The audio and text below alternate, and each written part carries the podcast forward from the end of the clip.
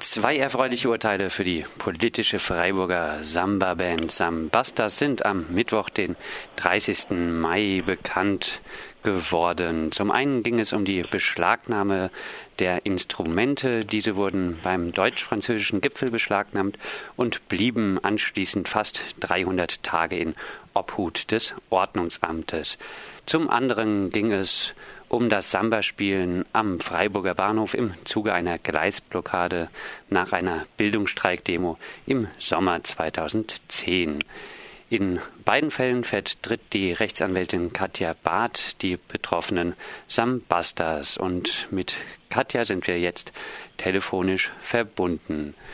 Katja, am Mittwoch, den 16. Mai, fand vor dem Verwaltungsgericht Freiburg der Prozess um die Beschlagnahme beim deutsch-französischen Gipfel statt. Jetzt zwei Wochen nach dem Prozess wurde das Urteil bekannt gegeben.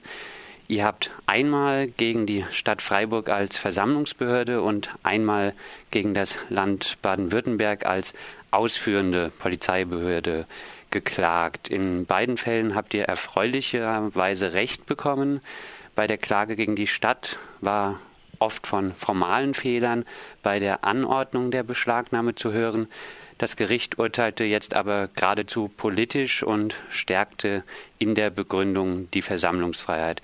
Katja, was kannst du zur Begründung des Verwaltungsgerichts Freiburg sagen? Also ich würde es ein bisschen einschränken. Ich würde sagen, das Gericht hat nicht politisch entschieden, sondern juristisch und hat sich da doch sehr entlang der Rechtsprechung des Bundesverfassungsgerichtes gehalten, die die Versammlungsfreiheit sehr hoch halten. Also das ist äh, der historischen Entwicklung der Versammlungsfreiheit geschuldet und es gibt so ein ganz entscheidendes Urteil, das nennt sich der äh, Brokdorf-Beschluss.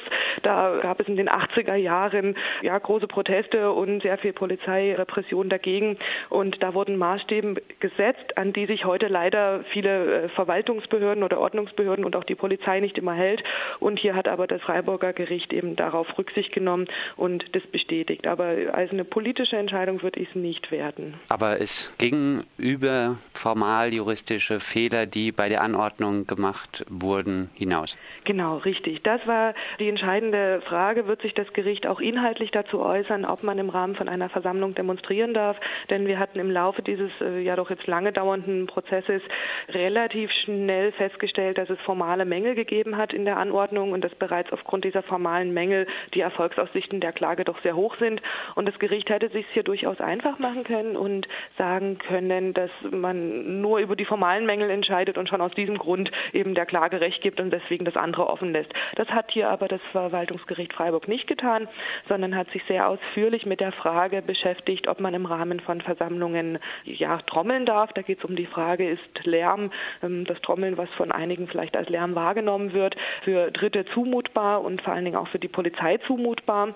Denn die Beklagte, in dem Fall jetzt die Stadt Freiburg, hatte behauptet oder hatte argumentiert, sie mussten Schutzmaßnahmen ergreifen, weil die Polizisten durch den Lärm eben beeinträchtigt waren. Und hier hat das Verwaltungsgericht eben genau sich mit dieser Frage auseinandergesetzt. Und das haben wir sehr begrüßt, denn so haben wir inhaltliche Vorgaben, die ja auch in Zukunft in Freiburg eine Rolle spielen werden. Also es geht ja nicht nur darum, dass man jetzt für die Vergangenheit mal festgestellt hat, das war damals nicht korrekt, sondern dass wir in Zukunft die Möglichkeit haben, das auch durchzusetzen, dass wieder bei Demonstrationen getrommelt werden darf. Denn hier blockt die Stadt erfahrungsgemäß sehr stark ab. Heißt, Polizei und Dritte müssen sich in Zukunft mit Musik als Darbietungsform bei politischen Versammlungen, bei Demonstrationen abfinden. Richtig, zumindest kann die Stadt solche äh, Darbietungen oder diese, diese Ausdrucksfreiheit im Rahmen der Versammlungsfreiheit nur begrenzt einschränken. Das Gericht lässt offen, mit welchen Möglichkeiten es eingeschränkt werden darf. Es sagt ausdrücklich, dass es durchaus Situationen gibt, in denen es eingeschränkt werden kann. Es steht jetzt im Urteil nicht konkret drin, aber im Prozess selber hatte der Vorsitzende Richter darauf hingewiesen, dass man vielleicht auch Spielpausen als Auflage zulassen könnte, um, äh, sage ich mal, ein gewisses Maß dann doch nicht zu überschreiten halten und dass es natürlich einen Unterschied macht, ob ich vor einem Krankenhaus trommle, wo Menschen schutzbedürftig sind und Ruhe brauchen, oder ob ich das in der Innenstadt mache, wo eigentlich eh auch Straßenverkehrslärm ist und durch das Bewegen eines Demonstrationszuges die Beeinträchtigung zum Beispiel von Passanten ja auch nur vorübergehend und kurzfristig ist und damit eben auch zumutbar. Bedeutet das Urteil jetzt, dass die Sambastas in Zukunft nicht mehr mit der Beschlagnahme der Instrumente zu rechnen haben? Das ist natürlich eine spannende Frage. Die kann ich leider nicht beantworten, denn da müsstet ihr schon die Polizei fragen, ob die sich an dieses Urteil halten wird. Denn die Erfahrung zeigt doch, dass es oftmals sehr eindeutige Rechtsprechung gibt, was die Versammlungsfreiheit angeht. Und gleichzeitig gibt es immer wieder massive Verstöße. Ich möchte nur auf jetzt das Blockupy in Frankfurt verweisen, wo es ja auch Eilentscheidungen gab äh, bezüglich der Stadtverbote und die trotzdem seitens der Polizei missachtet worden und weiter verhängt worden. Insofern ist das natürlich äh, nicht immer ab abschätzbar, ob denn eine gerichtliche Entscheidung die das Verhalten der Polizei in der konkreten Situation dann auch beeinflusst. Bei Versammlungen geht es ja immer wieder um die Frage von angeblich zu lauter Musik. Kann das Urteil jetzt Symbolcharakter auch für andere haben oder ist das Verwaltungsgericht Freiburg eine zu wenig wichtige, eine zu niedrige Instanz? Das würde ich nicht so sehen. Also im Verwaltungsrecht haben wir letztendlich drei regelmäßige Instanzen, wobei die Besonderheit herrscht, dass man in die zweite Instanz oftmals nur durch einen Antrag auf Zulassung der Berufung kommt. Also die Rechtsmittel sind nicht automatisch vorgesehen. Insofern sind verwaltungsgerichtliche Entscheidungen, also auf erster Instanz, durchaus auch äh, von Gewicht. Es ist die Frage, ob die Stadt noch Rechtsmittel einlegt. Das weiß ich jetzt noch nicht. Es gab keine Presseerklärung seitens der Stadt. Und deswegen ist das ja auch noch offen, ob das hier noch durch höhere Instanz bestätigt werden muss. Warum ich denke, dass es trotzdem eine Fernwirkung auch eben bundesweit hat, ist, weil das Urteil sehr ausführlich sich mit den einzelnen Rechten, die hier möglicherweise kollidieren im Rahmen eben von Musik und eben Dritten, die eventuell geschützt werden müssen vor Lärm, sich sehr gründlich auseinandersetzt mit dieser Frage, sehr viel Rechtsprechung auch von anderen Gerichten zitiert wird und von daher doch viele Gedanken, die hier drin äh, stecken, übertragbar sind. Man muss dazu sagen, dass hier natürlich ein konkreter Sachverhalt entschieden wurde, konkret die Beschlagnahme denn das Gericht schreibt durchaus rein, dass auch Polizisten im Rahmen des Arbeitsschutzes zu schützen sind vor unnötiger Lärmeinwirkung. Gleichzeitig wird aber den Polizisten hier vorgeworfen, dass sie im konkreten Fall ja selber schuld waren, denn sie sind auf die Demonstranten zu, haben sie eingekesselt und dann kommt es ja erst zu dieser vermeintlichen versuchten Körperverletzung durch Musikinstrument, die ja als Begründung herangezogen wurde, warum die Sambastas so gefährlich sind. Hätte die Polizei die Samba-Band einfach in Ruhe gelassen, wäre das kein Problem gewesen und die Passanten so hat die Beweisaufnahme ergeben, haben sich nicht abgewandt, sondern sind im Gegenteil auf die Demonstration zugegangen aus Interesse und aus Freude über die Musik. Wie gesagt, ihr klagt nicht nur oder habt nicht nur geklagt gegen die Stadt Freiburg, sondern auch gegen das Land Baden-Württemberg als ausführende Polizeibehörde. Die Anordnung der Instrumentenbeschlagnahmung, die gab es ja, auch wenn sie jetzt im Nachhinein als rechtswidrig gekennzeichnet wurde. Das konnten aber die ausführenden Polizisten ja doch nicht wissen, oder? Das Gericht hat aber hier auch erfreulicherweise anders geurteilt. Wie? Genau, also hier wurde entschieden, dass auch die Durchführung dieser rechtswidrigen Maßnahme, dass auch die eigentliche Ausführung rechtswidrig ist. Es ist letztendlich die logische Konsequenz. Man muss halt dazu sagen, dass die, der Polizeivollzugsdienst auch in eigener Zuständigkeit beschlagnahmen darf. Also es ist immer diese schwierige äh, Zuständigkeitsfragen zwischen den einzelnen Behörden, die jetzt für den Bürger nicht erkennbar sind. Für den handelt die Polizei vor Ort. Wer das im Hintergrund angeordnet hat, erschließt sich einem nicht automatisch. Und auch das war hier Thema, denn hier wurde auch widersprüchlich argumentiert. Einerseits hat hat mal gesagt, man äh, beschlagnahmt zur Beweissicherung, was im Strafverfahren die übliche Formulierung ist. Und es wurden auch Ohrstöpsel beschlagnahmt, von denen geht natürlich keine Gefahr aus. Gleichzeitig hat man argumentiert, man beschlagnahmt, um die öffentliche Sicherheit und Ordnung zu schützen. Das ist dann wieder polizeipräventive Tätigkeit.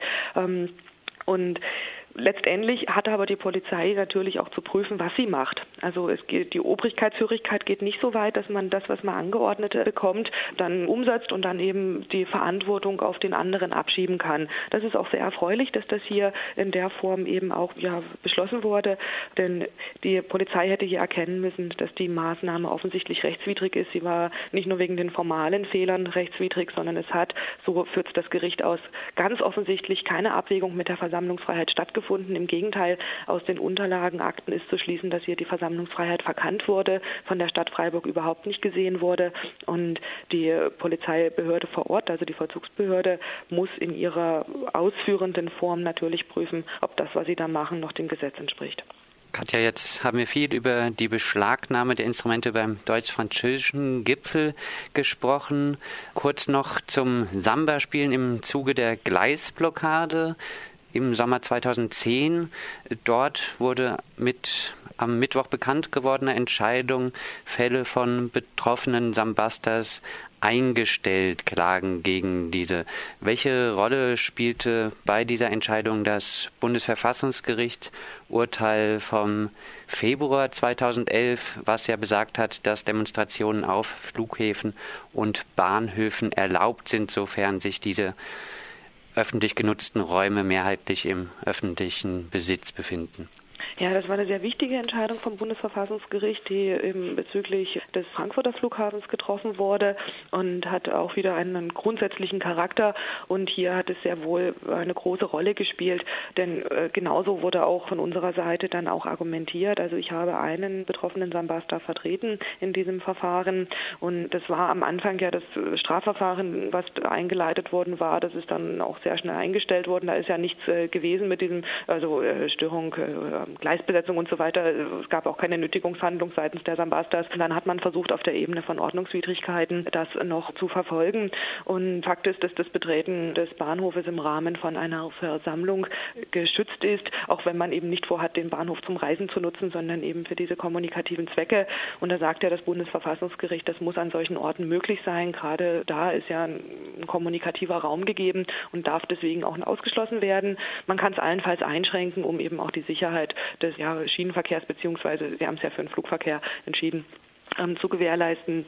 Das Zweite war noch, ob dieses Spielen vor Ort äh, dann, weil es ja dann laut war und die Durchsagen gefährdet hat, ob das dann nicht doch noch für eine ja, Ordnungswidrigkeit reicht. Letztendlich hat sich aber die Richterin auch darauf eingelassen und hat gesagt, gut, das können wir insgesamt einstellen, weil doch hier die Gefährdung in so einem marginalen Bereich liegt, dass man nicht mehr von einer Strafverfolgung oder eben Ordnungswidrigkeit ausgehen kann.